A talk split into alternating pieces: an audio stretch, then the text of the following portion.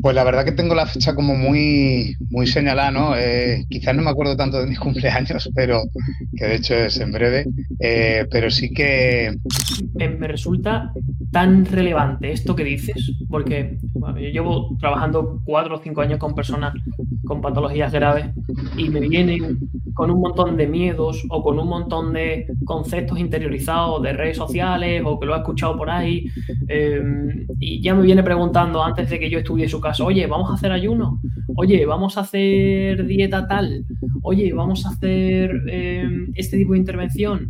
Em, es como que eh, con la mega masa de información que hay pública en Internet, en el que casi todos son beneficios, ¿no? Cúrcuma beneficiosa, eh, tal beneficiosa. Entonces, en todo ese tiempo, me destrocé los biorritmos, ¿vale? Hormonalmente se me disparó todo, como es de esperar. Pero bueno, eso también lo cuento a toro pasado, porque a día de hoy, un poquito más pero creo que todavía no es suficiente ni de lejos, que me doy cuenta de, lo, de las cosas cuando me han pasado. Quiero preguntarte si en todo este proceso que has vivido, has tenido alguna vez ganas de tirar la toalla, ganas de decir, estoy cansado de, por ejemplo, ir a diferentes profesionales, estoy cansado de la terapia manual, estoy cansado de tomar pastillas, eh, no voy a hacer nada y, y me da igual todo. Te lo cuento y además me explayo. un poco.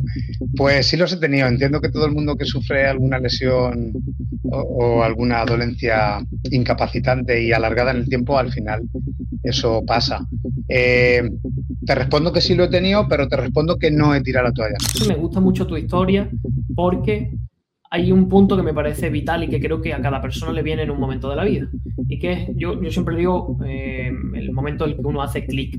Cuando uno hace clic es porque vive algo o ve algo o experimenta algo en el que dice, ok, durante mi vida me he estado dedicando un 10, un 20, un 30% de atención en mí mismo, ahora ese 10, 20, 30% tiene que ser un 80%.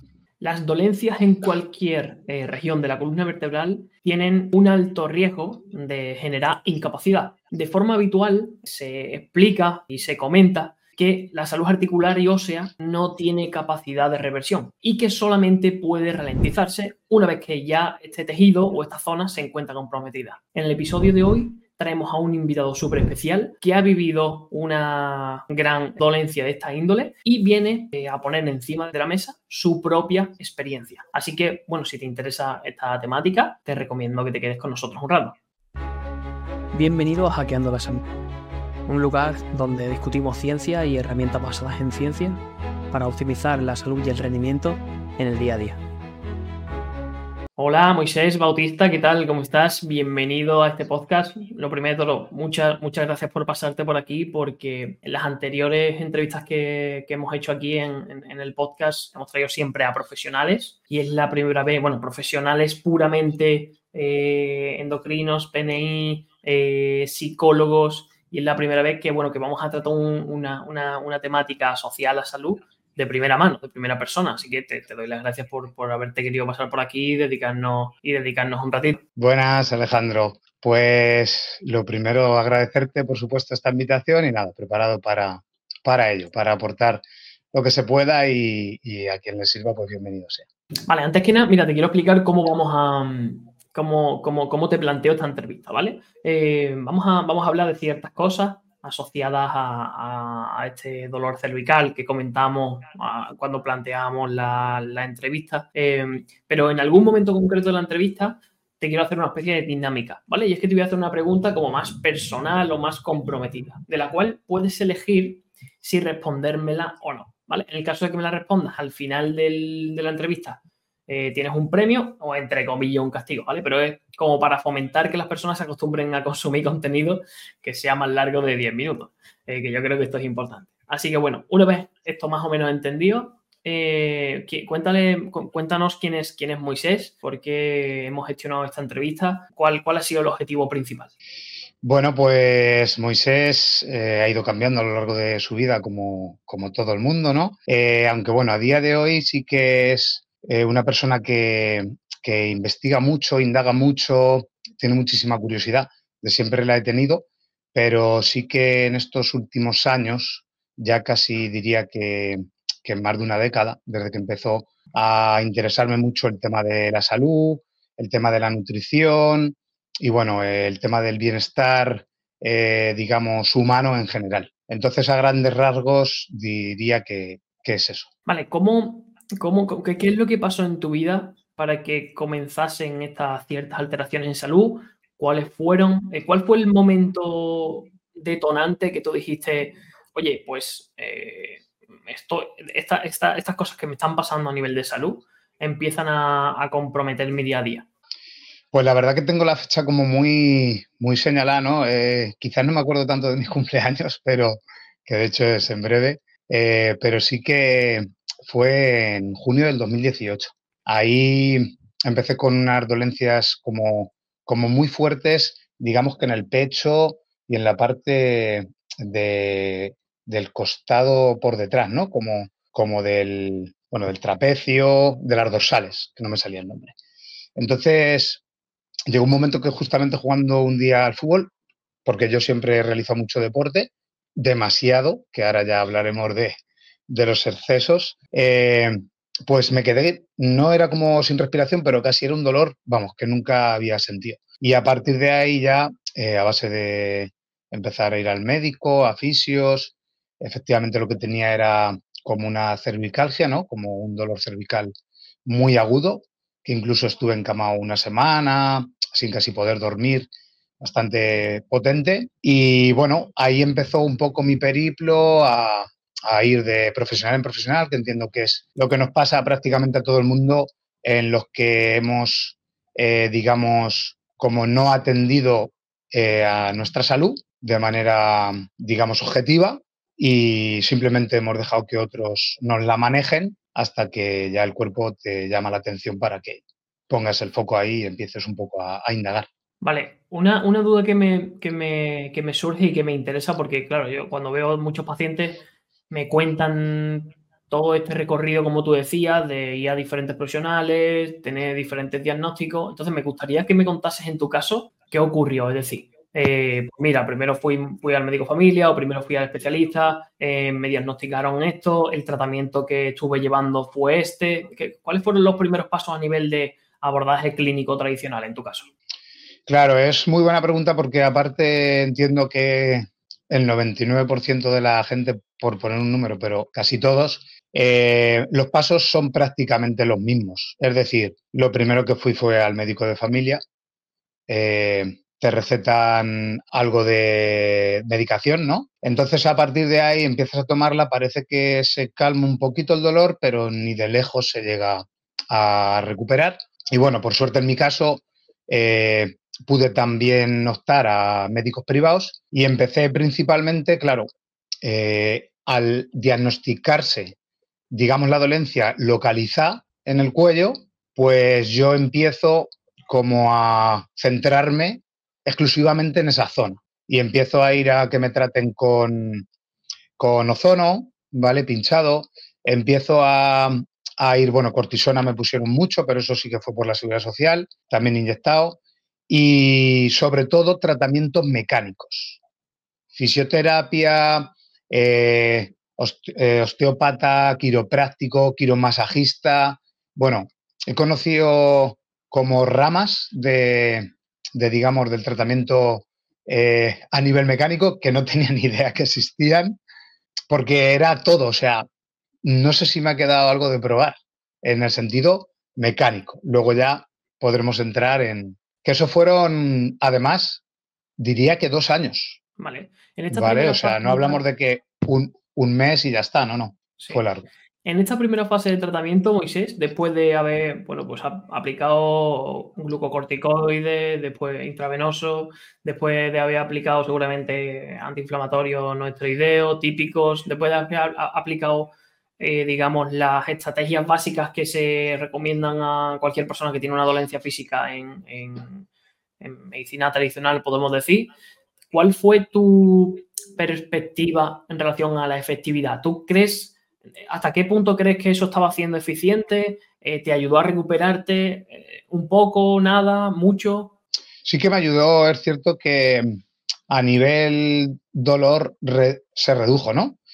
Pero es cierto que en cuanto intentaba iniciar o retomar, mejor dicho, un poquito la actividad física, tanto laboral como igual o más importante en mi caso, eh, personal, ¿no? De, eh, pues bueno, deporte, como te digo, que llevaba haciendo desde que tenía 12 años hasta el día de, de junio del 18, como digo, llevaba 23 años haciendo deporte prácticamente a diario. Entonces, vamos, que había hecho mucho más deporte que trabajo, digamos. Entonces, claro, a nivel personal, eh, veía que todo eso no lo podía retomar. Eh, sí que, repito, el dolor se había reducido, pero no conseguía despegar. Y eso era lo que a mí me generaba mucha incertidumbre porque los tratamientos ya habían llegado hasta donde tenían que llegar. Desde el minuto uno en la seguridad social eh, obviamente era lo que, lo que había. Y luego también en el tema que te digo de tratamientos mecánicos, también no había más. Y yo sí que personalmente sentía más ansiedad, sentía más incertidumbre, sentía que me empezaban a doler otras partes del cuerpo, como el pie, por ejemplo, que ahora podemos hablar de ello, que de hecho a día de hoy es con lo que estoy, que anteriormente no me habían molestado nunca. Entonces como que eso eh, me daba como como, no sé, alarmas, ¿no? De que algo estaba pasando, de que era más allá que solo localizado en esta parte del cuerpo. Sí. Eh, en relación a esto te quería preguntar, porque eh, sabemos que, bueno, que tuviste como esa primera fase, ¿no? De abordaje, de abordaje tradicional donde el, es, estuviste, enfocado puramente en la sintomatología, que fue en el dolor, y hicisteis tratamiento enfocado al, dolor. Pero ¿qué pasó después? Eh, me, contabas antes de, la entrevista que, bueno, que hubo un momento disruptivo, ¿no? Y también lo comentabas al principio, donde empezaste a ser un poco más inquieto, a estudiar diferentes disciplinas. ¿Qué fue lo que ocurrió posteriormente a esos dos años después de tratamiento antiinflamatorio y, y de glucocorticoides? Claro, yo me mantuve casi dos años en ese tratamiento, únicamente mecánico, pero sí que es cierto, claro, no es de hoy para mañana, por lo menos en mi caso, cuando se empezó a introducir variantes y otras ideas, eh, que empecé a valorar, que eso sí que fue eh, en verano del 2019. De hecho, eh, bueno, confluyeron varias circunstancias. Yo empecé como a interesarme un poquito más como libros de El poder de la hora o o Tony Robbins, lo de Poder sin Límites. Eh, hubo otro también que era, que era como también muy integral, no, me acuerdo el nombre, si me viene te lo digo, pero trataba como muchas cosas del cuerpo, trataba alimentación, trataba ejercicio físico, trataba estiramientos, entonces eh, confluyó también, como te digo, con el inicio de una relación sentimental que a la cual la verdad le estoy muy agradecido, eh, aunque es cierto que a día de hoy ya no mantenemos esa relación, pero sí que fue como, como, un, como, un, como un disruptor, como un eh, catalizador, digamos, todo eso que te cuento, para que efectivamente empezara a interesarme más, más, por más cosas de este tipo y esta persona de la que te hablo, pues me aconsejó también ciertos autores como puede ser Borja Vilaseca, como Sergi Torres, que yo no había oído hablar en la vida, y son como nuevas ideas que se te introducen y en, justo en la pandemia, por eso te digo que fue como en todo ese periodo, desde verano del 2019, pues hasta, bueno, ya en adelante, justo la pandemia también empecé a estudiar eh, higienismo, que es una corriente que va más como alimentarte eh, pues con comida real, no crudo y vegano, pero bueno, la vertiente como más purista sí que se decanta casi, casi ahí a vegano, frugívoro. Y bueno, ya empecé a experimentar y, a comprobar ayunos, a comprobar que la mente podía entrar como en otros estados y cosas que yo no había experimentado nunca, poder empezar a contrastar. Vale, esto, me parece muy interesante y te quería preguntar por ello. Bueno, para las personas que nunca hayan escuchado estos conceptos, eh, eh, pues el tema del crudiveganismo es únicamente eh, alimentarte con frutas y verduras que no estén cocinadas, son crudas, eh, y desplazar quizás pues todo lo que, lo que no, sea, no, sea procedente de la tierra o de los cultivos y que no, no incluya carne, pescados, huevos, etcétera, etcétera. Eh, y obviamente el ayuno es la restricción temporal de la comida por un tiempo determinado con un objetivo concreto. ¿Cómo, cómo fue tu experiencia? Es decir, en tu caso concreto, con las dolencias que tenías, al aplicar esta nueva rutina alimentaria, al aplicar eh, estos ayunos, ¿cuál fue tu, qué, te llevaste a decir, viste, oh, pues mira, esto me está viniendo bien para, para esto, me viene mal para esto otro?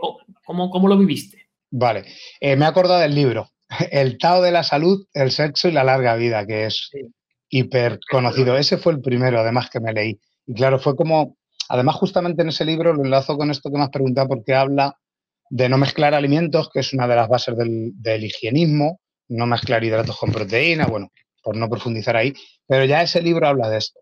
Digamos que la rama del higienismo más básica es esa, o más comercial, que puedes comer de todo, pero de determinada manera, y luego sí que ya te puedes extender, y fue mi caso.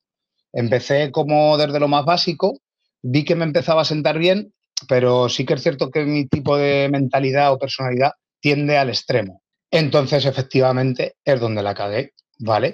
Me empezó a hacer un efecto positivo al principio porque estaba como, digamos, bastante alineado con esa corriente, que era comer de todo, no mezclar alimentos, bueno, las, las lociones básicas de, de esa corriente. Pero, como me sentaba bien, fui como haciendo más hincapié en todo. Ah, pues ahora voy a quitar el pescado. Ah, pues ahora voy a quitar la carne. Ahora ya solo vegetales. Ahora en vez de cocinados, no, solo crudos. Y también es cierto que lo hice como en poco espacio de tiempo. No permití que mi cuerpo se adaptara.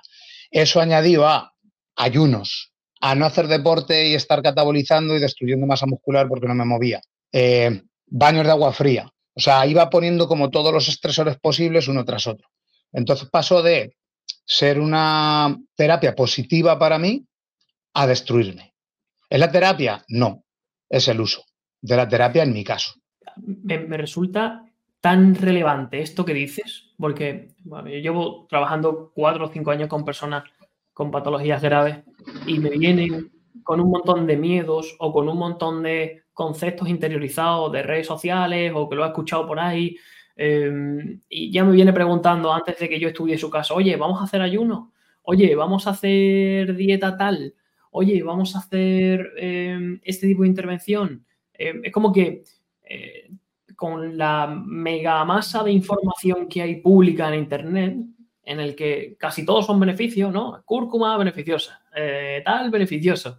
Entonces, todo el mundo quiere aplicarlo todo y el, el kit de la cuestión es que cada persona en un momento concreto, en una situación concreta, puede venirle muy bien, voy a poner el ejemplo de la cúrcuma, incluir cúrcuma o puede venirle muy mal incluir cúrcuma porque su, tolerabilidad de las grasas es muy mala, la cúrcuma va vehiculizada en grasa, eh, etcétera, etcétera. ¿no? Entonces es tan importante lo que tú dices porque algo teóricamente que en estudios parece que tiene un beneficio para una población concreta, a nivel individual puede no ser lo mejor, inclusive puede estar contraindicado. Y me parece especialmente interesante que tú nos cuentes eso de, primera mano, porque yo eh, como que eh, me harto de decírselo a los pacientes, pero realmente hasta que no lo vives no te das cuenta que aunque algo sea hiper bueno, a lo mejor tú o no eres respondedor y no te sirve, o inclusive es negativo para ti. Y, creo que esto es mega interesante que la, población lo sepa. Que imagínate, yo qué sé, eh, por poner un ejemplo fuera de la salud, eh, a lo mejor los neumáticos de la marca X son los mejores del mercado para la mayoría de los coches, pero para mi coche en concreto, que tiene un tamaño de rueda, que tiene un tipo de actividad concreta, esos neumáticos pues no van a ser la mejor opción. Entonces, esto es importante porque se puede extrapolar a múltiples, a múltiples campos y me gusta mucho que, lo comentes. También me decías que eh, también a partir de ahí eh, hiciste como cambios en tu ritmo de vida o en tu biorritmo. ¿Puedes explicarnos un poco más esto? Sí, bueno, eh, es cierto que en todo ese proceso que te comentaba, que también duró, pues empecé como en marzo del 2020, que fue cuando empezó justamente la pandemia, y yo creo que terminé de estudiar como en, en junio del 2021 o así. Entonces, en todo ese tiempo, me destrocé los biorritmos, ¿vale? Hormonalmente se me disparó todo, como es de esperar. Pero bueno, eso también lo cuento a toro pasado, porque a día de hoy, un poquito más, pero creo que todavía no es suficiente ni de lejos, que me doy cuenta de, lo, de las cosas cuando me han pasado, como cuando pongo perspectiva. Cuando estoy ahí en el barro, eh, me es complicado decir, ah, mira, espera, yo creo que es que el cortisol se me está disparando, entonces por la noche resulta que el sistema simpático lo tengo muy alto, entonces no puedo dormir. No. Ahora digo, ah, vale. Claro, ahora sí que le presto atención y en cuanto yo me noto un poquito más de ansiedad de lo normal, pues quizás utilizo melatonina por la noche durante unos días determinados o, eh, aumento o incorporo, mejor dicho, el complejo B o aumento el magnesio también por la mañana, por lo que te digo, pero para mí el resumen principal es lo que tú has dicho y casi con eso podemos terminar la charla, porque yo creo que es el mensaje más potente. Hay que experimentarlo, ya está. Porque sí que cada vez estoy más convencido que intentar convencer, valga la redundancia, a la gente simplemente, o sea, es como, yo creo que las personas estamos delante de las otras como para catalizadores, como esta pareja que yo te comentaba. Pero el catalizador puede prender ya o puede prender de aquí a dos años. Ya está. Sí, sí, tú, eh, como, como todo, ¿no? Es decir, cuando tú te metes en, el otro día lo hablaba con un, con un compañero publicista que vino por aquí por el podcast, cuando tú te metes en una red social y te salen cinco mensajes de zapatillas, pues la idea de zapatillas está dentro de tu mente y seguramente cuando pases por una tienda te quieras comprar unas zapatillas. Sin embargo, nuestro rol aquí es hablar de la salud, hablar de que hay veces que las cosas que se dicen que no se pueden hacer, sí se pueden hacer, que la reversión de una lesión eh, del tipo carácter que tú has tenido, eh, remodelaciones óseas, remodelaciones articulares, yo lo vivo en consulta diariamente, es posible, quizá no en el 100% de los sujetos, pero obviamente en un porcentaje mucho más alto que lo que se dice de forma habitual, que es, no, esto ya no se puede mejorar, solamente tenemos que frenar con colágeno o tenemos que frenar con inyecciones, como tú decías, de glucocorticoides, la progresión de, de, esta lesión.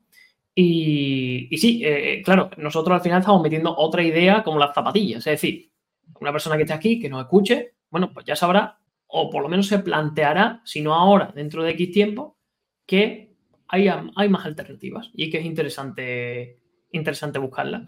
Y para mí me gusta mucho tu historia porque hay un punto que me parece vital y que creo que a cada persona le viene en un momento de la vida y que yo, yo siempre digo eh, el momento en el que uno hace clic.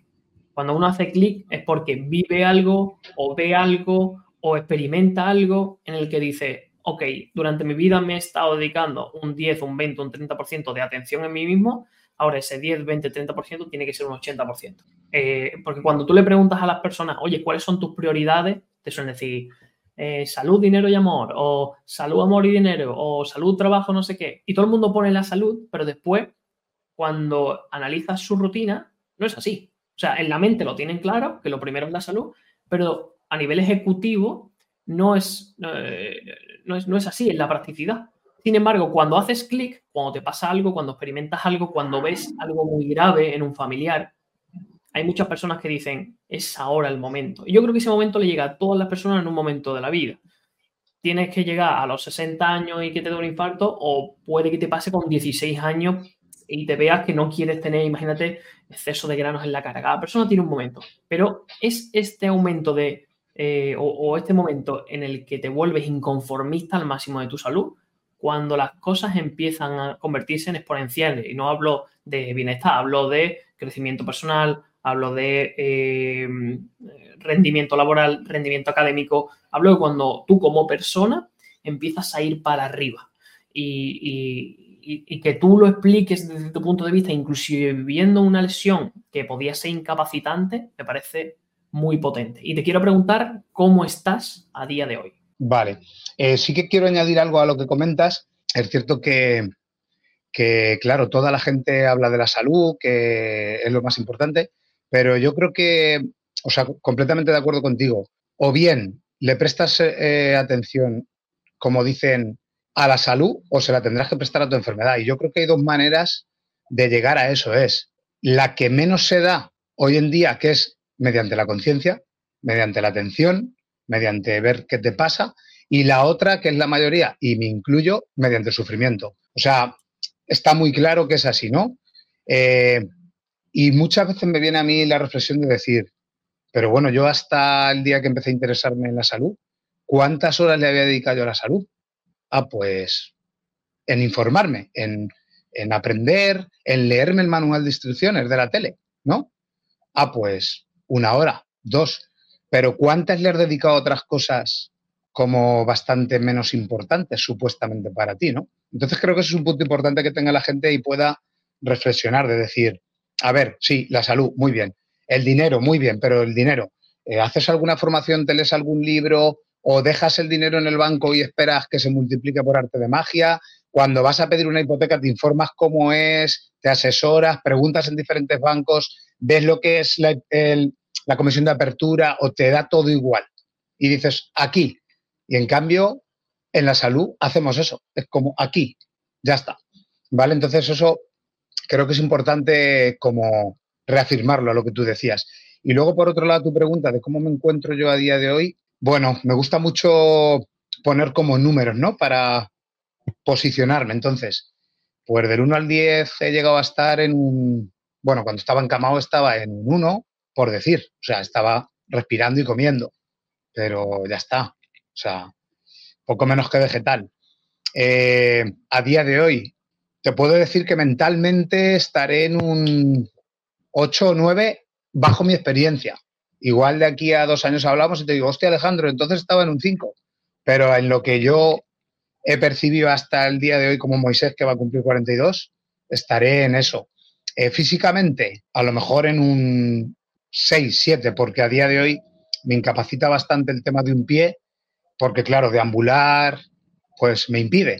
Pero de ahí para arriba el resto del cuerpo. Igualmente yo entreno fuerza y cuando me toca eh, pierna, claro, dirías, uh, pierna no puedes hacer. Perfectamente, adaptas ejercicios. Igual no puedo hacer 100 ejercicios, pero puedo hacer 70 ejercicios.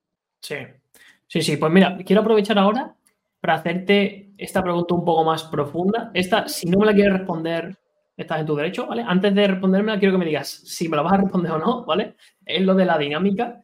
Em, y, quiero preguntarte si en todo este proceso que has vivido, has tenido alguna vez ganas de tirar la toalla, ganas de decir, estoy cansado de, por ejemplo, ir a diferentes profesionales, estoy cansado de la terapia manual, estoy cansado de tomar pastillas, eh, no voy a hacer nada y, me da igual todo. O sea, has tenido ese punto porque yo lo vivo con muchos pacientes eh, de, momentos muy críticos a nivel emocional que dicen es que no puedo más, no puedo más con vivir el síntoma, vivir en la, estar empastillado, vivir con diferentes tal y encima sentir que no, que, estoy incapacitado, que no puedo trabajar, que no puedo hacer vida social, que, tengo a gente preocupada por mí. Entonces, te, quería preguntar si has tenido algún momento de estos de, de crisis, que si quieres no contármelo, estás en tu derecho. Te lo cuento y además me explayo. Un poco.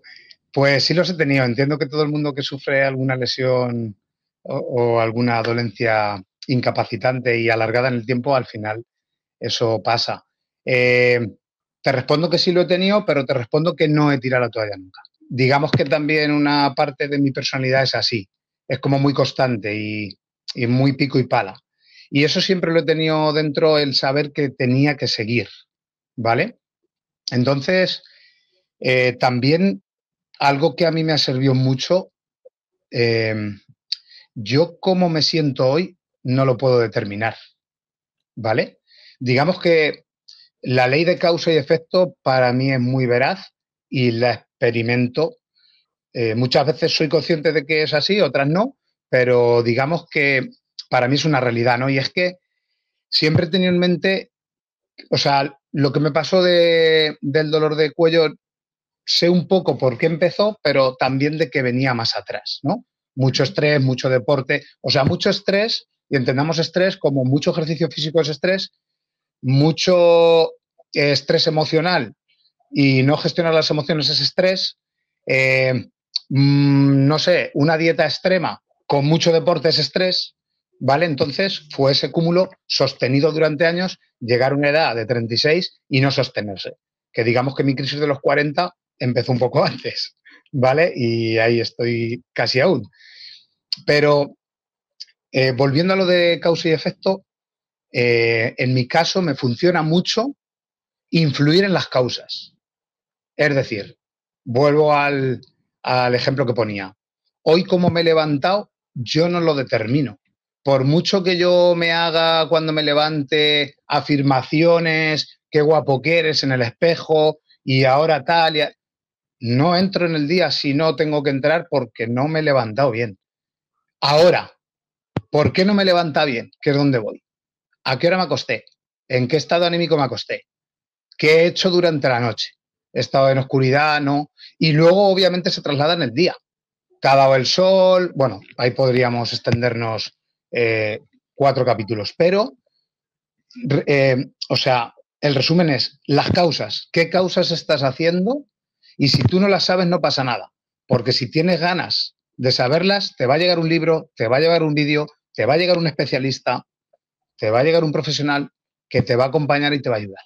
Lo que tienes que tener es como esa intención de decir, no me encaja que las consecuencias o los efectos sean esos cuando yo me creo que las causas que estoy haciendo son las correctas. Algo falla y buscar. Ya está.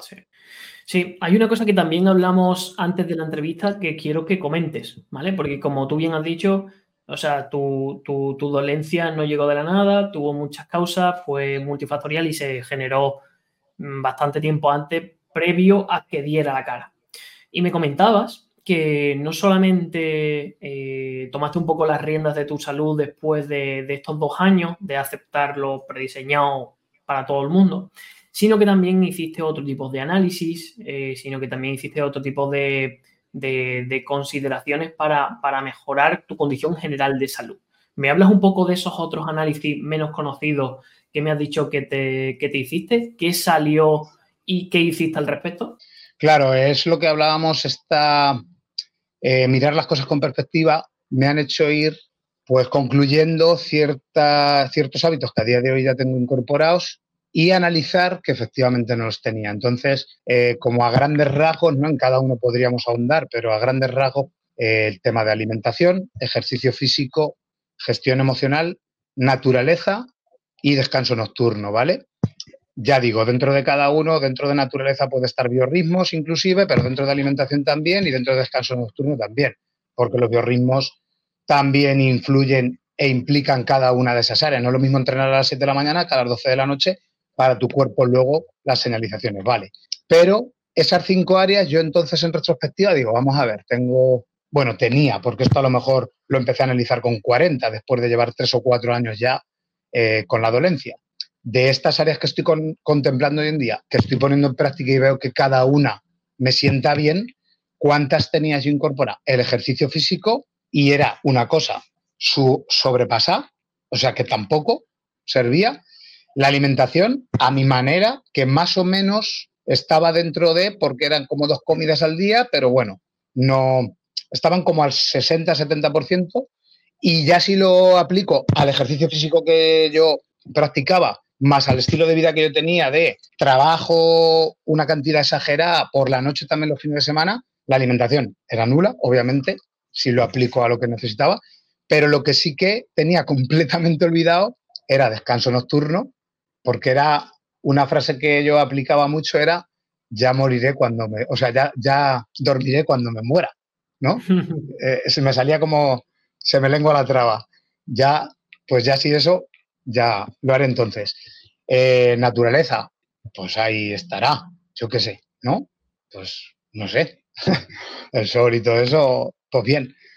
Y luego, por otro lado, en la vida había prestado atención a la mente gestión de emociones, todo eso era completamente nulo. Era acción-reacción y ir tapando. Y, y, comenta un poco lo de los análisis.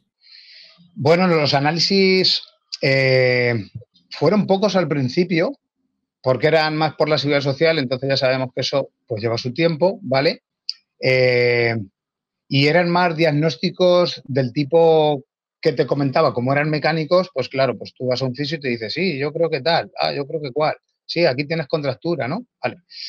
Em, pero bueno, el meollo de los análisis sí que empezó, eh, como te digo, a partir de ese conocimiento de que, ah, pues las hormonas, ah, pues los metales pesados, ah, pues disruptores endocrinos que pueden estar por aquí y tal. Y ahí sí que empecé con analíticas muy extensas eh, bioquímicas, ¿no? De sangre, pero eh, no sé, cada vez que voy a hacerme una analítica, ya los del laboratorio es como que me tienen allí, ¿sabes? Las bandejas preparadas con los tubos, porque son como nueve folios de analítica, ¿vale? Es una cosa ya desorbitada. Eh, orina igual 24 horas, que empecé con Mar, que no sé si te suena, Mar Alonso. empecé, a, empecé a ver el tema de metales pesados, estoy de arsénico hasta arriba, que eso me lo estoy tratando con ella.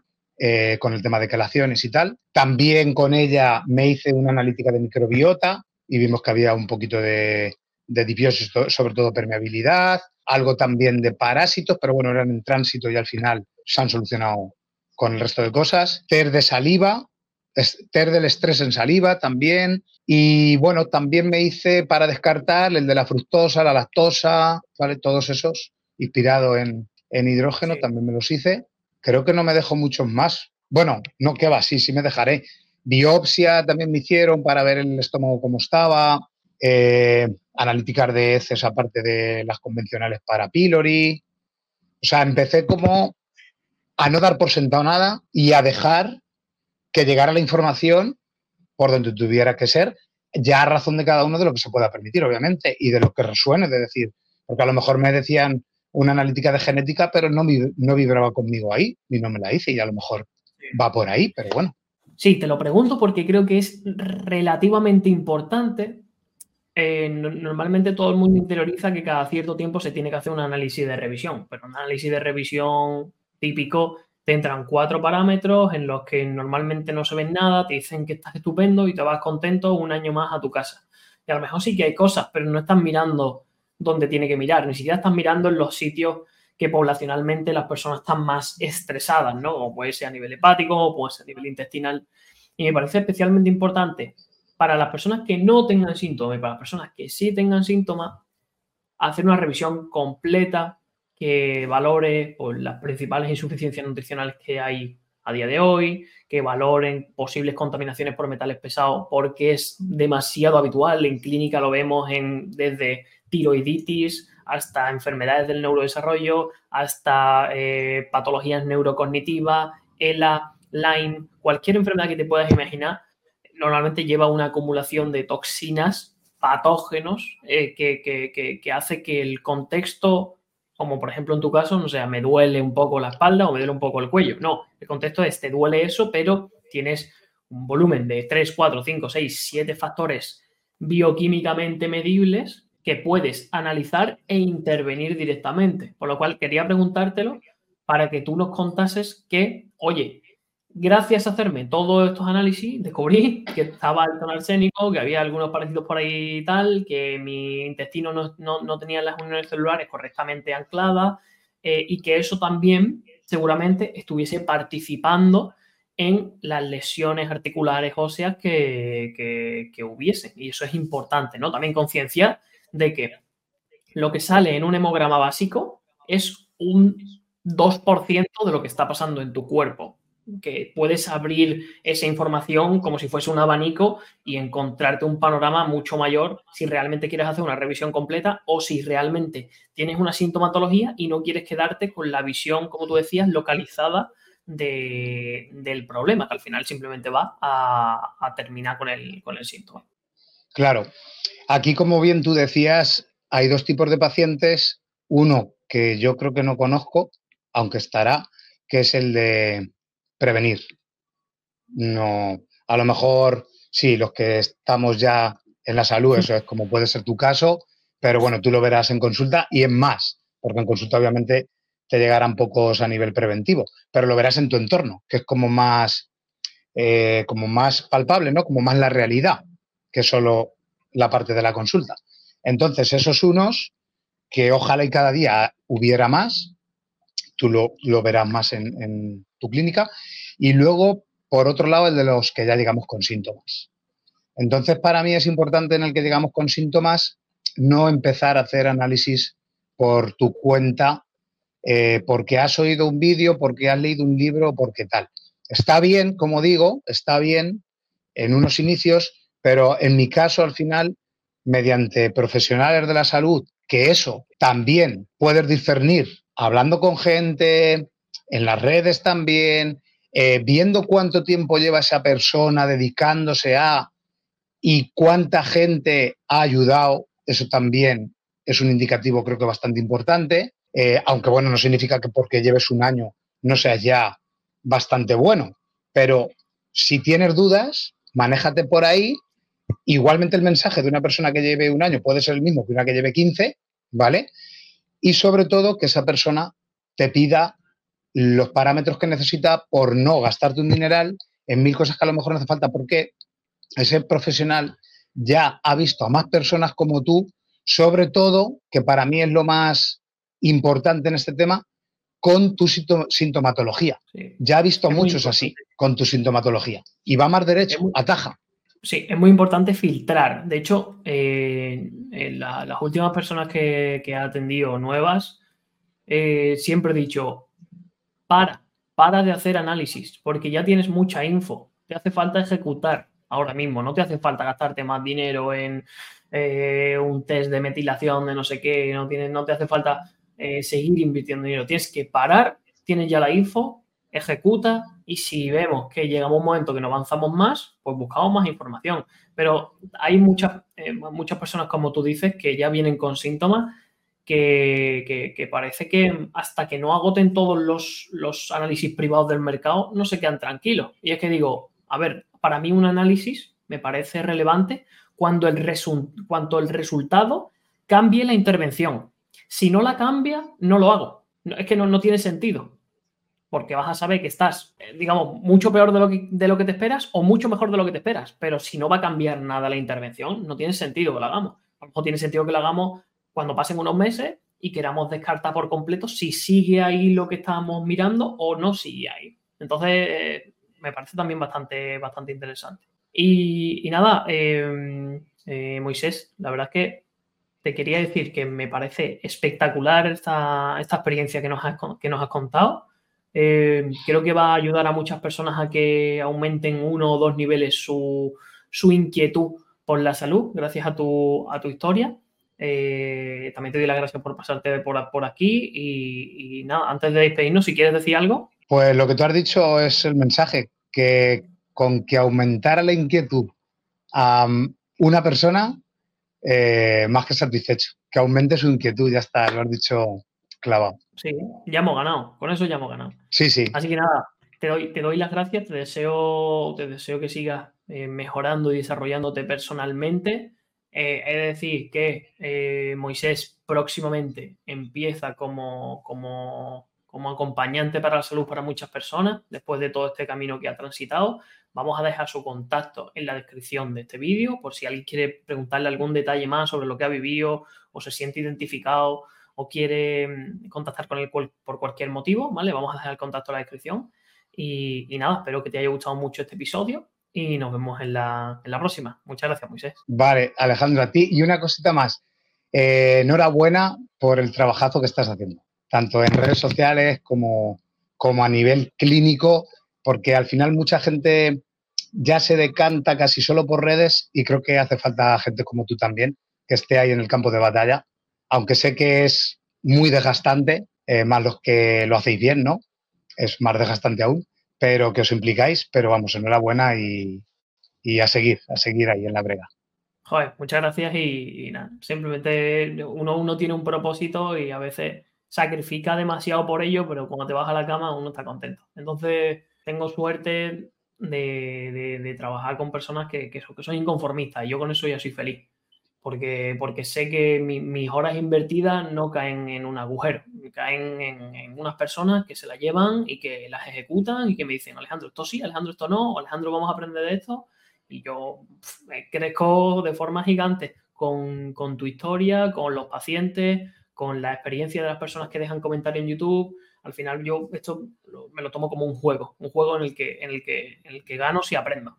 Entonces, eh, es un poco la perspectiva y el modo que, me, impulsa a seguir haciendo contenido para YouTube, a seguir pasando consultas y al final seguir, a seguir viendo cuán, cuánta capacidad tiene el organismo humano de repararse, que me parece espectacular. Me parece espectacular. Y lo que veo en consulta muchas veces no se puede decir por aquí, pero es increíble. Es increíble. Así que nada, de nuevo, muchísimas gracias y nos vemos en el siguiente episodio. Chao. Gracias, chao.